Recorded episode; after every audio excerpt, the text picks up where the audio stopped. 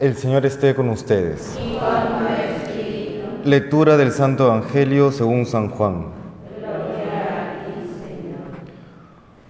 Muchas cosas me quedan por deciros, pero no podéis cargar con ellas por ahora. Cuando venga Él, el Espíritu de la verdad, os guiará hasta la verdad plena, pues lo que hable no será suyo, hablará de lo que oye y os comunicará lo que está por venir. Él me glorificará, porque recibirá de mí lo que os irá comunicando. Todo lo que tiene el Padre es mío, por eso os he dicho que tomará de lo mío y os lo comunicará. Palabra del Señor.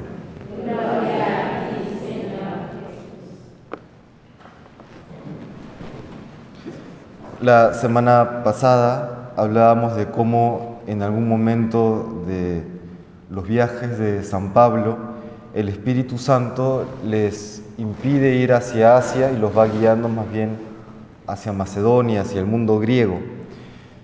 En la primera lectura del día de hoy escuchamos este famoso discurso de Pablo en el Areópago, quizá uno de los discursos mejor estructurados en cuanto a, al público al que se está dirigiendo. ¿no? Habla a un público politeísta y comienza a introducir eh, el culto verdadero a través de esta inscripción que encuentra Pablo al Dios desconocido. Es un desarrollo muy bien, muy bien planteado. Sin embargo, hacia el final comete solamente un error, error entre comillas. Hace referencia a la resurrección de los muertos y es entonces cuando se burlan de él, lo menosprecian y siguen con su camino, ¿no? cada uno de estos griegos.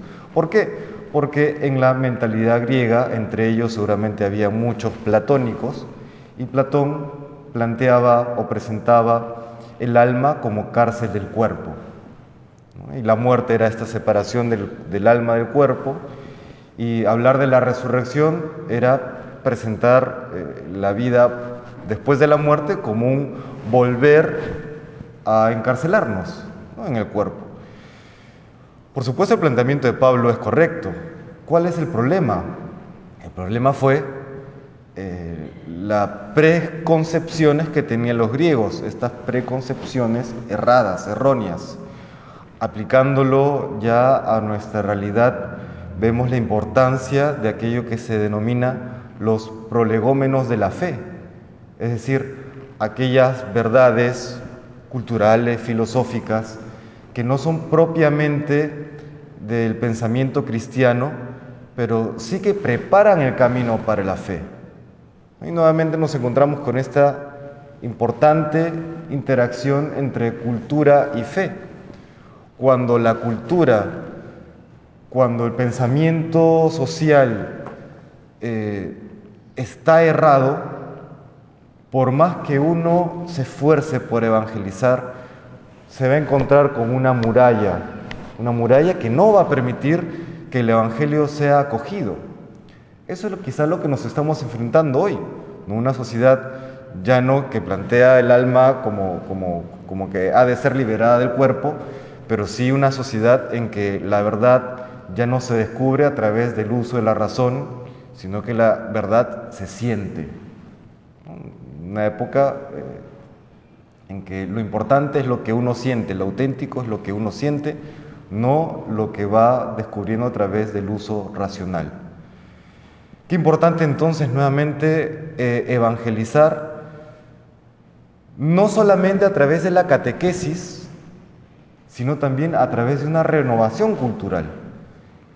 La cultura también tiene que tener una interacción con la fe.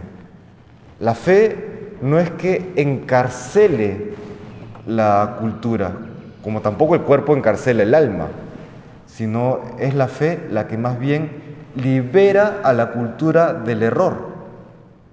Por eso hoy cuando se plantea que tiene que haber, por ejemplo, una separación entre iglesia y Estado, es un error.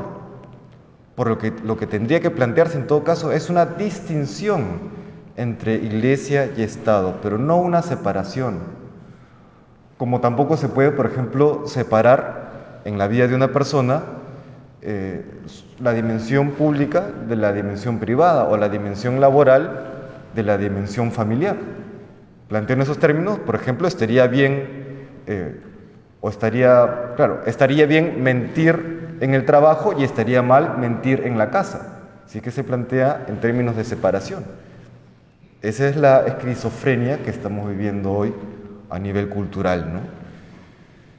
Distinción sí, separación no.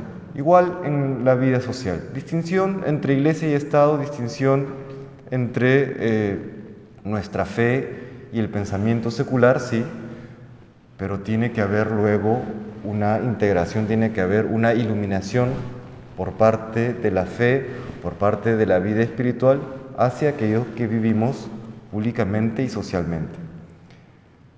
Porque de, otra manera la catequesis propiamente será infructífera.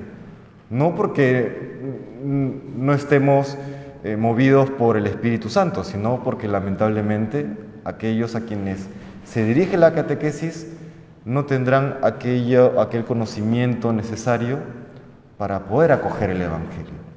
Le pedimos hoy al Señor pues que como nos dice Jesús en el Evangelio del día de hoy, mande el Espíritu Santo y renueve la faz de la tierra, que la renueve tanto en los corazones como también en las mentes, que renueve la cultura y para eso es necesario que cada uno de nosotros los católicos nos esforcemos también por vivir nuestra fe, tanto en el ámbito privado como en el ámbito público, de manera, de manera coherente. Que el Señor nos bendiga.